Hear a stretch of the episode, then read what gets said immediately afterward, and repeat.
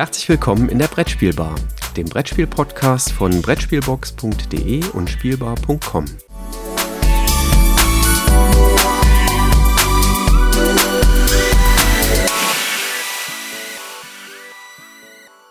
Einen wunderschönen guten Morgen nach Bonn, lieber Christoph. Schön, dich hier in der Brettspielbar zu hören. Ja, hallo Jürgen und auch ihr da draußen, die uns alle zuhört. Einen wunderschönen guten Morgen auch aus Bonn in die Welt. Wir haben den 1. Juni, das heißt, wir wollen heute mal wieder über ein paar Branchen-News sprechen. Und äh, ja, Ende Mai ist immer heiße Phase, weil da wird die Jury Spiel des Jahres ja immer aktiv, ne?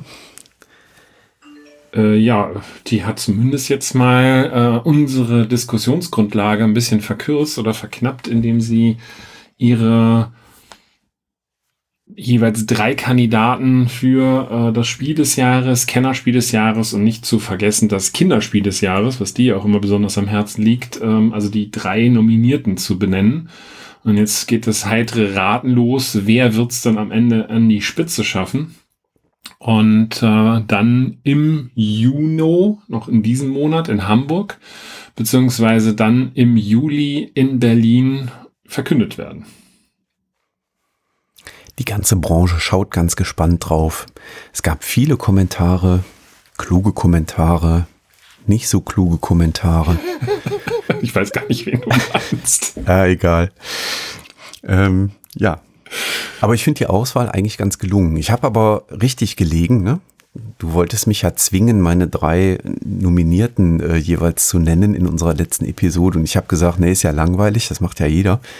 Ähm, und ähm, ich hatte recht, als ich gesagt habe, die Chroniken von Arvel wird leider, leider, leider nicht auf der Empfehlungsliste landen. Ähm, sollten sich unsere Hörer aber dennoch mal anschauen meine, mein Tipp. Jetzt will ich kein Bashing für das Spiel machen. Das ist, ist, ist kein schlechtes Spiel, aber ich kann schon verstehen, dass es nicht ganz nach oben geschafft hat. Ja, das ist so. Aber was sind denn jetzt deine Top-Favoriten? Das ist so wie Cosmic Factory in den letzten Jahren leider übergangen wurde ähm, oder auch äh, Dragon Parks Nein, in den letzten Jahren Parks. übergangen wurde. ich, ich nenne sie nochmal. Ja. ja, vielen Dank, Jürgen. Don't forget the not nominee. Ja. Oder so ähnlich. Ach ja, sehr schön. Ja, und was sind also deine Gedanken jetzt zu der ganzen Nummer dort? Am 16. Juli wird übrigens das Spiel und das Kennerspiel des Jahres verliehen und das Kinderspiel, falls es da jemand interessiert, am 20. Juni in Hamburg, direkt nach dem Tag der Brettspielkritik oder vielmehr dem Wochenende der Brettspielkritik, wo wir auch sein werden ja, mal schauen, was wir da noch lernen können und ähm, ja, was man da mitnehmen kann. Da bin ich ganz gespannt drauf. Ähm, ja, also ich bin, äh, ich bin gespannt. Also ähm, überraschend, Wolfgang Warsch zweimal im Kinderspielbereich nominiert, ähm, zweimal mit den Titeln, korrigiere mich, wenn ich es falsch im Kopf habe, aber zweimal mit den quasi Junior-Varianten von den Titeln, bei denen er damals auch gleichzeitig nominiert war, oder? Genau die Quacksalber von Quedlinburg und äh, ganz schön clever waren doch damals gleichzeitig, ne? Wenn ich das richtig im Ja, nicht nur nominiert, sondern die Quacksalber von Quedlinburg sind sie am Ende dann auch geworden, ne? Also vielleicht ist es ein gutes Oben, dass dann er wieder mit einem Spiel ganz oben stehen wird. Ja, ich bin Nichtsdestotrotz gibt es ja auch noch den Zauberberg von Jens Peter Schliemann und Bernhard Weber. Jetzt habe ich mir endlich den zweiten Namen auch gemerkt äh, der die ja ebenfalls nominiert sind fürs Kinderspiel des Jahres. Ja, ich bin tatsächlich äh, gespannt, ob sich die Quacksalver, äh, die Quack, nee, mit Quacks und Co. nach Quedlinburg so, ob die sich noch am Zauberberg vorbeischieben können. Also ähm, da, da gucke ich ganz gespannt drauf und ähm, ja, äh, seien wir gespannt, was die Jury mit den Kindern, mit denen sie spielt, da rausfindet. Ähm, so ein bisschen, ja, ein bisschen zurücksteht für mich da auch schon clever. Ähm, also das, ähm, ja, war okay in meinen Kinderrunden, aber das war jetzt nicht so, dass sie danach geschrien hätten. Und äh, mit Quacks und Co. und Zauberberg, das waren schon Spiele, die von allen Kinderrunden immer wieder neu eingefordert wurden. Ja, das, das kann ich mir gut vorstellen, dass es äh, dieses Duell sein wird. Was mich in der Liste besonders gefreut hat, ist, dass auch die Eagle Minis, also der Eagle Verlag, dort Berücksichtigung gefunden hat. Das ist ja dieser ähm, Ein-Mann-Verlag äh, mit dem Oliver Eaglehaut, der immer in Halle 1 steht äh, und so einen kleinen Stand hat, der immer dann so ein nettes kleines Spiel dann auch zu Spiel herausbringt, dass der eben halt hier für seine Arbeit auch belohnt worden ist mit äh, der Empfehlungsliste immerhin dabei ähm, fürs Kinderspiel des Jahres. Mhm.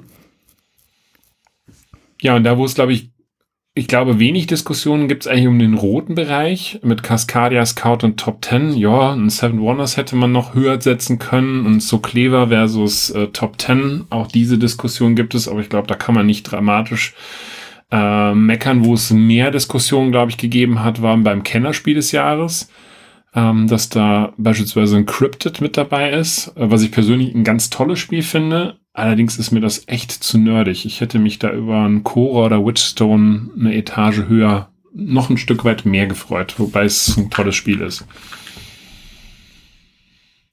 Also ich, ich bin da sehr zufrieden. Ähm, ich bin mal gespannt, wie sich Living Forest am Ende schlägt. Also ich habe da schon ganz gemischte Runden gehabt. Also mir persönlich gefällt es sehr gut. Ich habe aber schon den ein oder anderen Field-Spieler gehabt, der Living Forest nicht so spannend fand, aber vielleicht muss man das auch mehrmals spielen. Ähm, aber wie gesagt, mir selbst gefällt es sehr gut. Ähm, ja, eigentlich alle, die da draufstehen, finde ich gut. Also Cora ist für mich so ein bisschen äh, Excel für Profis. Ähm, aber ich sehe schon, dass es ein gutes Spiel ist. Es ist jetzt kein Spiel, was mich reizt, ähm, aber es ist ein gutes Spiel. Also von daher, äh, aber unter den drei Nominierten hätte ich es jetzt nicht gesehen, weil es, glaube ich, ähm, nicht so die Botschaft transportiert, wie die drei anderen die Botschaft äh, des Spielens transportieren können. Und ähm, ja, ich weiß gar nicht. Ist, ist, ist ein Philosoph verloren gegangen, glaube ich.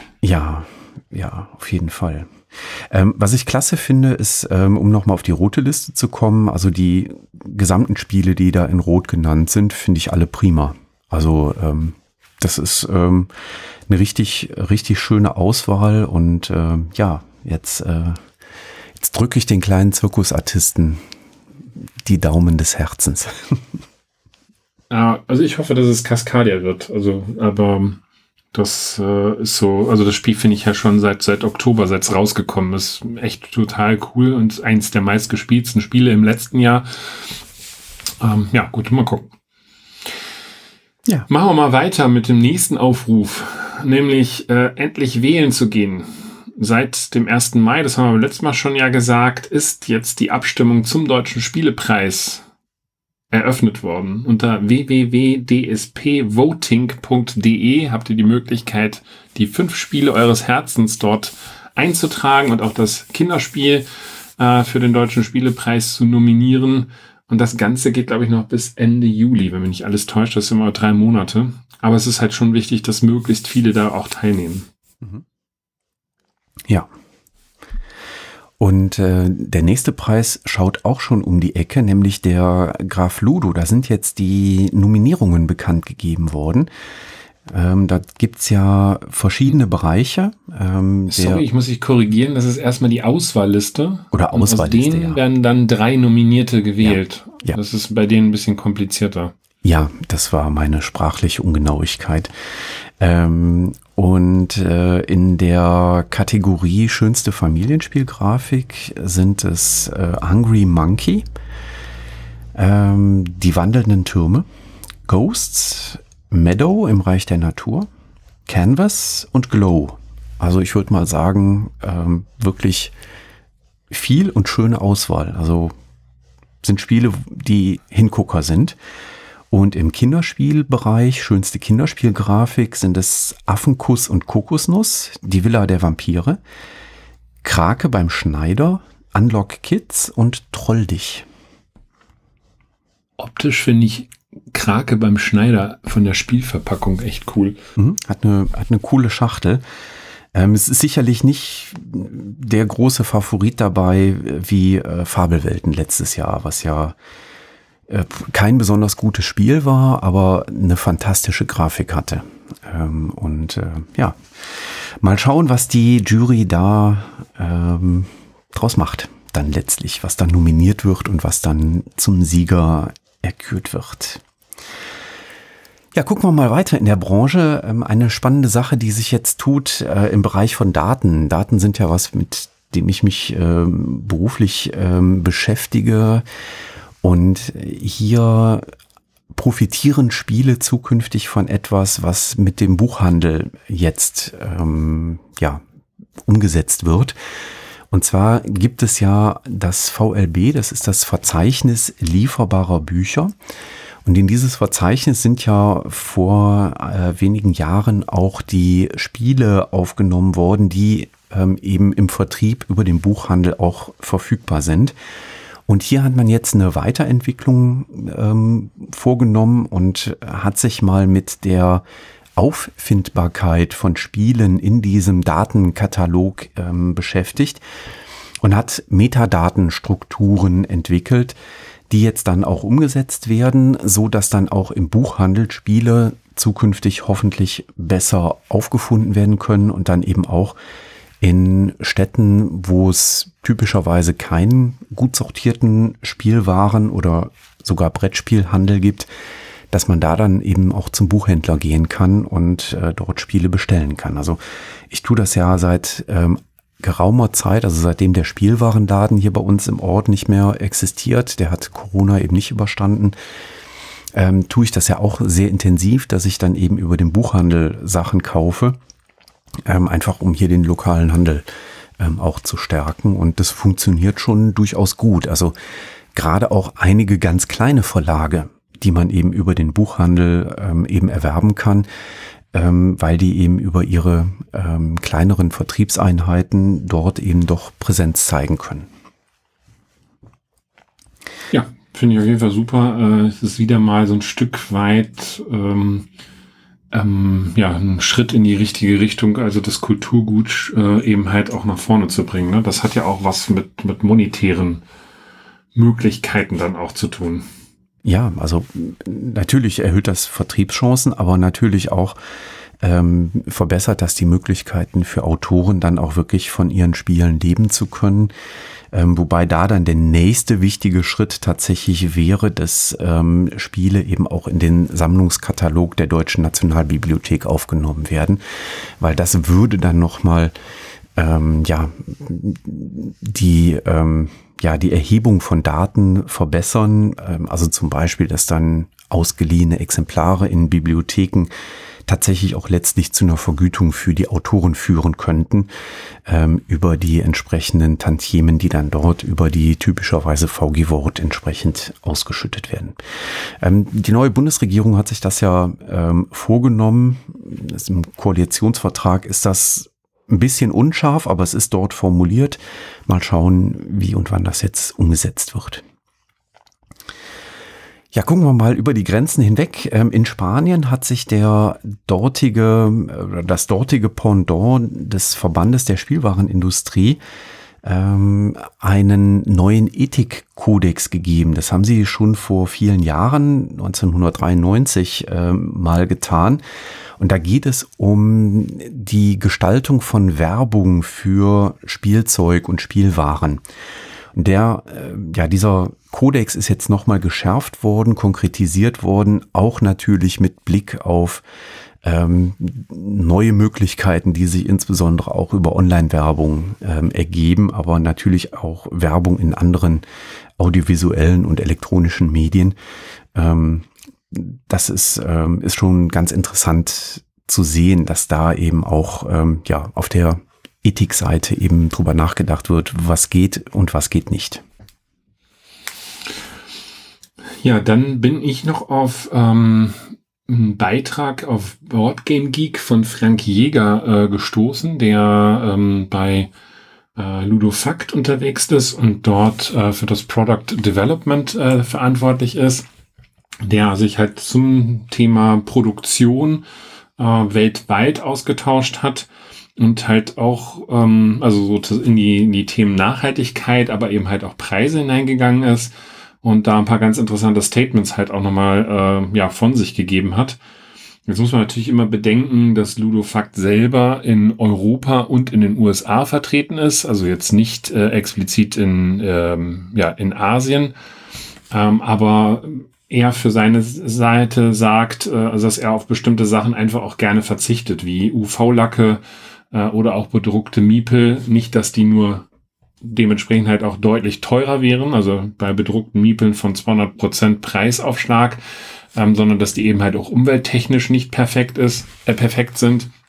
Und auch diesen Hang, äh, alles Mögliche an Zusatzmaterial wie Münzen etc. zu bekommen, müsste man halt auch als Fan äh, oder als ja, Brettspielbegeisterter Mensch sich selber so ein Stück weit hinterfragen, inwiefern man jetzt den zehnten, zwölften, fünfzehnten Münzensatz braucht für ein individuelles Spiel und inwiefern man jetzt noch alle Spiele auch aus China für sich importiert, ähm, weil eben halt dort A zu anderen Konditionen, also sprich ähm, Löhnen äh, produziert wird, aber eben halt auch zu ganz anderen umwelttechnischen Themen.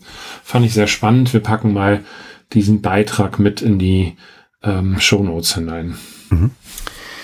Ist immer spannend, sich mit den Themen zu beschäftigen. Also ich denke immer noch gerne an unsere Podcast-Reihe vom letzten Jahr zurück, wo wir den Matthias Notch ja immer zu Gast hatten hier. Den grüßen wir an dieser Stelle mal ganz herzlich. Ja, liebe Grüße nach Berlin. Ja, dann können wir eigentlich äh, schon zu den Verlagen kommen. Und ganz, ganz spannend finde ich, äh, was bei der Embracer Group passiert. Äh, Nochmal kleiner Reminder. Die haben mal irgendwann Asmodee gekauft und haben ziemlich zeitgleich auch äh, Dark Horse äh, gekauft. Und jetzt haben sie wieder äh, zugeschlagen und haben ähm, für einen kolportierten Gesamtpreis von 300 Millionen Dollar ähm, die ähm, ja, äh, selektive Vermögenswerte der Square Enix Holdings äh, aufgekauft. Ähm, Damit kann doch erstmal keiner was anfangen. Nee, jetzt noch nicht. Und ähm, jetzt komme ich um die Ecke und sage, Tomb Raider ähm, ist da die starke Lizenz, die greift. Und ich glaube, Menschen, die stärker in Computerspielen unterwegs sind, äh, ich bin da gar nicht unterwegs, äh, die können auch noch was mit den Begriffen Deus Ex, Thief und Legacy of Kain was anfangen. Ähm, ja, Square Enix hat sich da anscheinend ein bisschen verhoben. Die haben für Marvel Avengers und Guardians of the Galaxy äh, Computerspiele entwickelt und haben sich da wohl anscheinend verhoben, haben einen kräftigen Verlust da eingefahren und suchen jetzt eben den Ausweg über die Embracer Group ähm, eben doch noch ähm, ja ihr ihr Geschäft äh, quasi retten zu können. Die springen quasi ein. Angedacht ist, dass die zukünftig dann diese beiden Spiele herausgeben. Da steht aber die Zustimmung von Disney wohl entsprechend noch aus, aber das ist so äh, wohl die Idee. Aber ähm, es ist jetzt schon klar, oder zumindest aus der Pressemitteilung wird deutlich, äh, wir dürfen also in naher Zukunft auch mit Brettspielen rechnen, die eben diese äh, IP, Intellectual Property, ähm, aufgreifen werden. Es gab ja schon mal ein Tomb Raider Brettspiel, das war, also in meiner Erinnerung war das gar nicht mal schlecht. Also das war jetzt nicht irgendwie preiswürdig, aber das war wenn ich das richtig in Erinnerung habe, haben wir das häufig gespielt. Das war so, puh, Ende der 90er, Anfang des Jahrtausends so da die Ecke. Und ich müsste. Da warst du aber noch ein pubertierender Mensch, oder? Äh, ich müsste vor allem äh, ganz, ganz scharf drüber nachdenken, bei welchem Verlag das war. Ähm, also von der Schachtelgröße war das die damalige Winning Moves Schachtelgröße, glaube ich, aber war das Spiel? Die, diese quadratische kleine oder was? Ja, die ja so, so ein quadratisch, äh, aber ein bisschen größer als. Ähm, ich gucke gerade. Ich, ich, das ist immer toll, wenn man im Podcast äh, parallel äh, googelt. Ja, ich hab's, äh, ich hab's tatsächlich gefunden.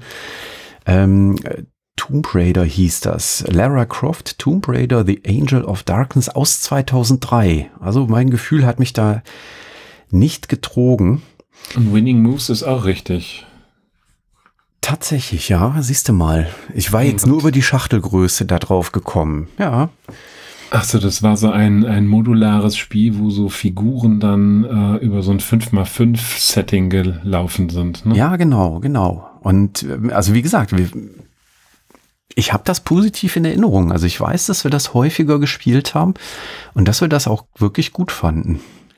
5,3 bei Boardgame Geek.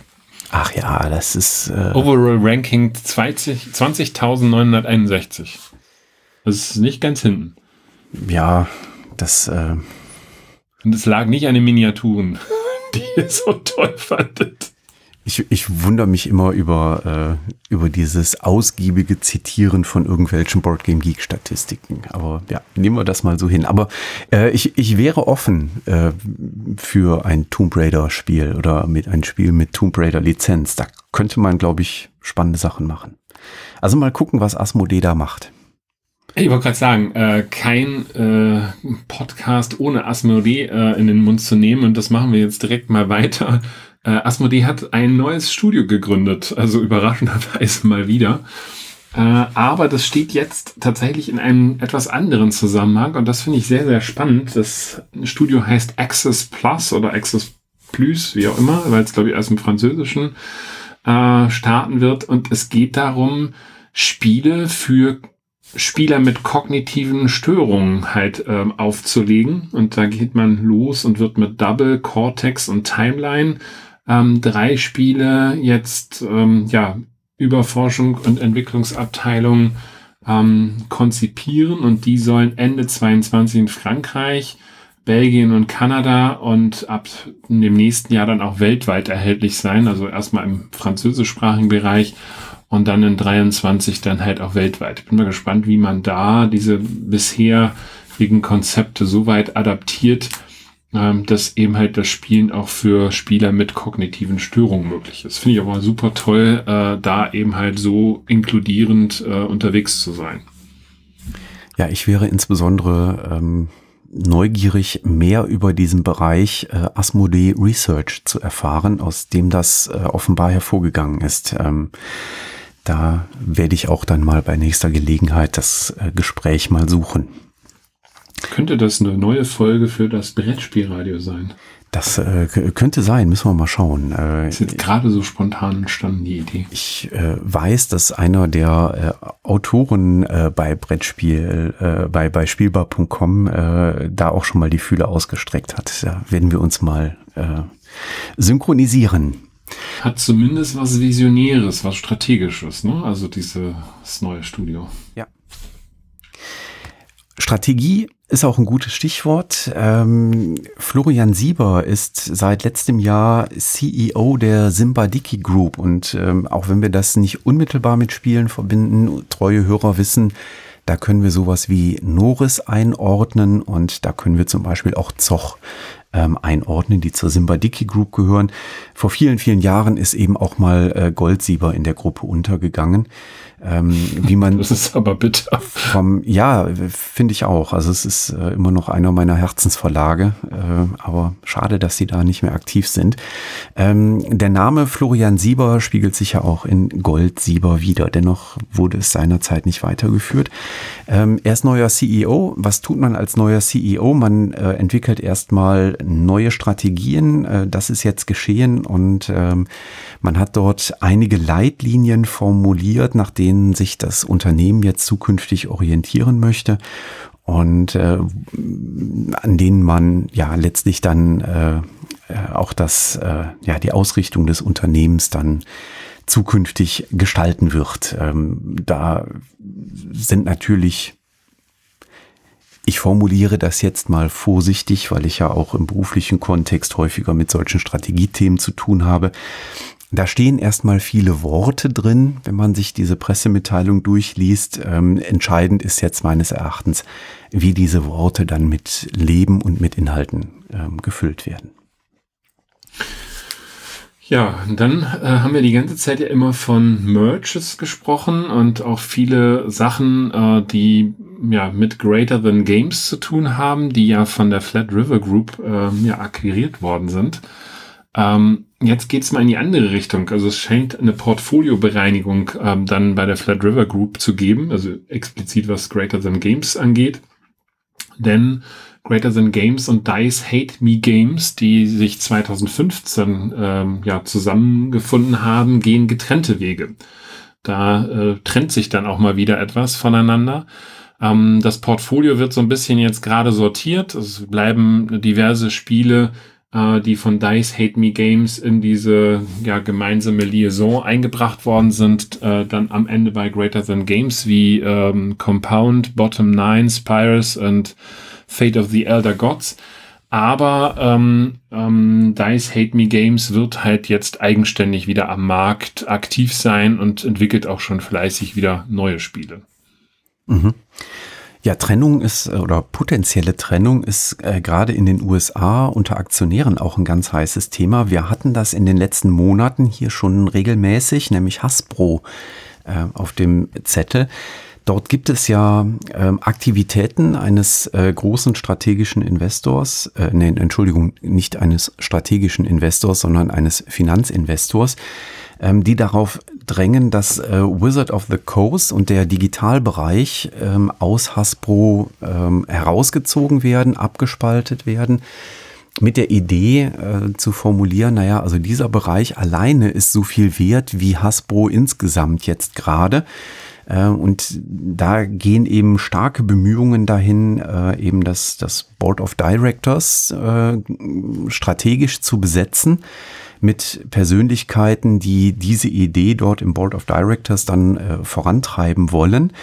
Ähm, und auf diesen Kurs eingeschwenkt sind jetzt auch zwei größere Einzelaktionäre, die bei Hasbro investiert sind, ähm, die diese Idee aufgreifen wollen. Hier ist aber noch nicht klar, ähm, ob die auch diese äh, jetzt zu ähm, ja äh, zur Wahl zu Directors äh, vorgeschlagenen Persönlichkeiten, ob die diese Persönlichkeiten auch unterstützen. Aber ähm, Hasbro ist da tatsächlich in einem ja, Wettstreit mit beziehungsweise unter den äh, Investoren gerade so ein bisschen gefangen. Ähm, ganz spannend wird's dann am 8. Juni, ähm, weil dort dann äh, erste Abstimmungen laufen werden. Das heißt, ich gehe davon aus, wir werden im Juli, am 1. Juli dann auch wieder hier über Hasbro sprechen und äh, ja, werden, werden mal schauen, wie das so äh, vorangeht. Also ähm, der das aktuelle Board of Directors äh, ist da äh, ziemlich unter Druck. Ähm, und äh, ja, mal, mal schauen, was da passiert. Ähm, der Punkt ist halt wirklich so, wie wir das die letzten Monate immer schon mal berichtet haben. Äh, Wizard of the Coast und die Digitalsparte zusammengenommen sind halt wirklich wahnsinnig stark unter diesem Hasbro-Dach. Mhm. Mal gucken, ob das dann auch äh, Konsequenzen in den Persönlichkeiten letztlich äh, mit sich ziehen wird. Und äh, damit habe ich eine wundervolle Überleitung in den Bereich Persönlichkeiten äh, geschaffen. Und da wollte ich ganz gerne mal äh, etwas abseits von äh, reinen Brettspielen schauen. Ähm, es gibt nämlich äh, bei Schleich äh, drei neue Menschen, also einen neuen COO, das ist der Dr. Dr. Carsten Setzer ähm, der hier auf Alison Jones folgt. Dann gibt es eine neue Head of PR und Corporate Communication. Das ist äh, Christine Malbrand. Und äh, Dr. Philipp Hummel ähm, wird als Head of Sustainability äh, dort entsprechend einsteigen. Ähm, alle haben in anderen Branchen ganz kräftige Erfahrungen gesammelt. Äh, also die Dame für das Marketing war beispielsweise in der Kosmetikbranche stark äh, unterwegs. Ähm, der Mensch für die Nachhaltigkeit war bei Lebensmittelherstellern auch schon mal unterwegs. Und der ähm, neue COO äh, kommt aus dem Technologiebereich. Also man sieht, auch da werden jetzt Köpfe von außerhalb der Branche reingeholt. Naja, es ist halt auch sehr spannend, ähm, wenn man jetzt als äh, Spielzeughersteller, der ausschließlich im Kunststoffbereich unterwegs ist, ähm, sich ja auch irgendwo andersartig aufstellen muss, um halt auch seine Produkte dann mit dem Thema Nachhaltigkeit anders zu verbinden. Von daher glaube ich, dass man da wahrscheinlich auch anderen Wind äh, in das ganze Unternehmen mit hineinbringen muss. Mhm. Also ich denke, dass tatsächlich, was der Dr. Hummel da jetzt äh, anstoßen wird, das wird schon beäugt werden. Ähm, weil im Moment kommt halt, sind halt viele Schleichprodukte, sind halt kunststoffbasiert. Und ähm, ja, mal, mal schauen, was sich da entwickelt. Ja, dann, dann sind wir schon fast durch, ne? Ja, kommen wir zu den Veranstaltungen. Und es gibt wieder welche. Findet statt. ja, schön. Zum Beispiel das 40. Göttinger Autorentreffen vom 11. bis 12. Juni, ähm, was ja von der Spielautorenzunft dort und der Stadt Göttingen mit veranstaltet wird. Ähm, ich habe das schon an anderer Stelle gesagt, leider ohne Wieland Herold, der ja maßgeblich für dieses äh, Autorentreffen äh, sich verantwortlich zeigte, der ja äh, jetzt vor ein paar Wochen leider verstorben ist. Ich vermute mal, da wird man sich auch noch an ihn an besonderer Stelle dort erinnern. Aber dass das Thema halt total wichtig ist, zeigt alleine, dass es über 170 Autorentische gibt, die vergeben worden sind, wo bis zu zwei Leute mal dran sitzen können und 60 Verlage sich angesagt haben. Also da scheint ein, ein großer Bedarf äh, zu sein, A, Ideen zu präsentieren, B, aber auch Ideen entgegenzunehmen, um dann für die nächsten zwei, drei Jahre da spannende Spiele in die Regale von uns zaubern zu können. Mhm. Es wird auch, glaube ich, der ähm, Preis für den Nachwuchsautor äh, bekannt gegeben oder Autorin. Also sind ja immer beide angesprochen.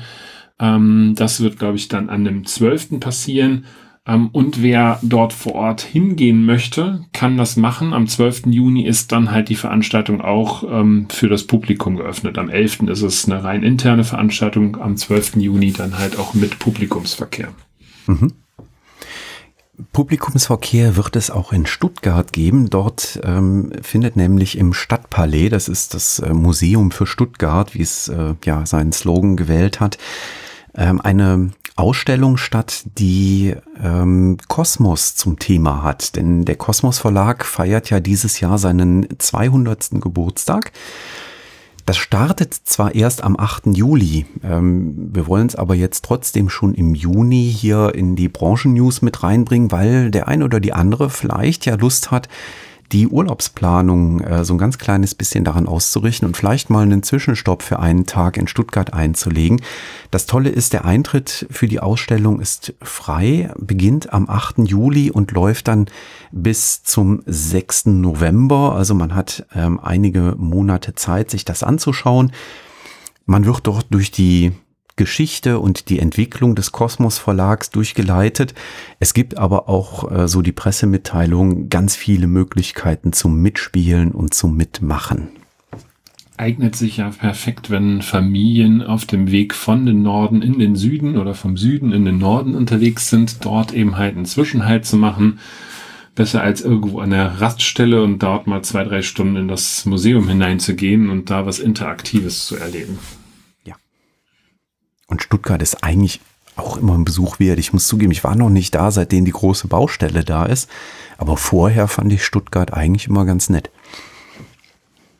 Wer jetzt am Wochenende noch was ganz Spontanes sucht, der kann auf die UK Games Expo gehen. Die ist nämlich jetzt vom 3. bis 5. Juni ähm, und findet also auch wieder statt. Genauso wie die PAX Unplugged in Philadelphia vom 2. auf den 4. Dezember stattfinden wird. Äh, die fiel ja letztes Jahr Corona-bedingt ins Wasser, wird aber dieses Jahr wieder stattfinden. Ja, und Anfang Juli, und weil das vom 1. bis 3. Juli läuft, kommt der Hinweis hier schon im Juni, findet die Spiel doch in Dortmund statt. Ne? Achtung, da ist verlegt worden von Duisburg äh, nach Dortmund, weil die Räumlichkeiten in Duisburg für geflüchtete Menschen aus der Ukraine ähm, genutzt werden. Und äh, deswegen da der Umzug in das Westfalengelände. Und selbstverständlich gehen wir davon aus, wenn ihr euch dann im Auto nach Dortmund äh, bewegt, dass ihr dann die nächste News-Folge äh, unseres Podcasts hört. Äh, also dazwischen wird es noch eine auf jeden Fall geben, nämlich am 15. Juni aber wir werden natürlich wie immer die Branchen-News dann am 1. Juli auch bekannt geben und was eignet sich perfekt im Auto zu sitzen und die Brettspielbar zu hören. Oder in der Bahn mit 9-Euro-Ticket. Das ist auch noch eine gute Alternative, definitiv, ja. ist das dann schon die 100? Ja, ne? Haben wir da die 100? 1. Juli ist die 100. Verdammte Hacke, ich habe wieder nicht geguckt. Wir haben heute die 98. Ja, dann haben wir eine Jubiläumsfolge. Mal gucken, was wir da uns noch irgendwie einfallen lassen, oder? Ja.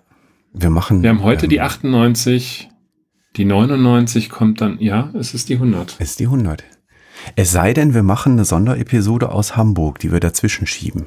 Könnt Ja, ihr. da müssen wir uns noch mal überlegen. Müssen wir Vielleicht mal wird's auch gucken. die 101. Ja, müssen wir, schauen wir einfach mal. Mal, mal schauen. Alles klar. Wunderbar. Ja, das waren sie. Die Branchen-News für den Juni 2022. Liebe Zuhörer, Dankeschön fürs Zuhören. Lieber Christoph, danke, dass wir das hier wieder so schön gemacht haben. Und äh, ich gehe mir jetzt noch einen Kaffee an der Espresso-Bar holen. Äh, das hört sich gut an. Für Alkohol ist es, glaube ich, noch ein bisschen zu früh. Ähm, ich werde mir, glaube ich, irgendeine schöne Fruchtsaftschorle jetzt gönnen. Auch das klingt gut. Genießt den Tag und wir hören uns wieder am 15. Juni. Tschüss. Bis dann. Ciao.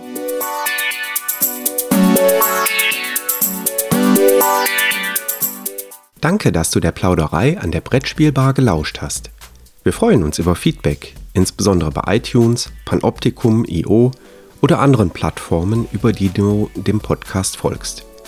Wenn du uns direkt kontaktieren möchtest, geht das per E-Mail über kontakt@brettspielbar.de oder unsere Twitter-Accounts. Christoph ist dort unter @brettspielbox und Jürgen unter @spielbar_com zu erreichen. Wir freuen uns auch über Anregungen und Themenvorschläge für die kommende Episode. Für heute verabschieden wir uns und wünschen eine verspielte Zeit.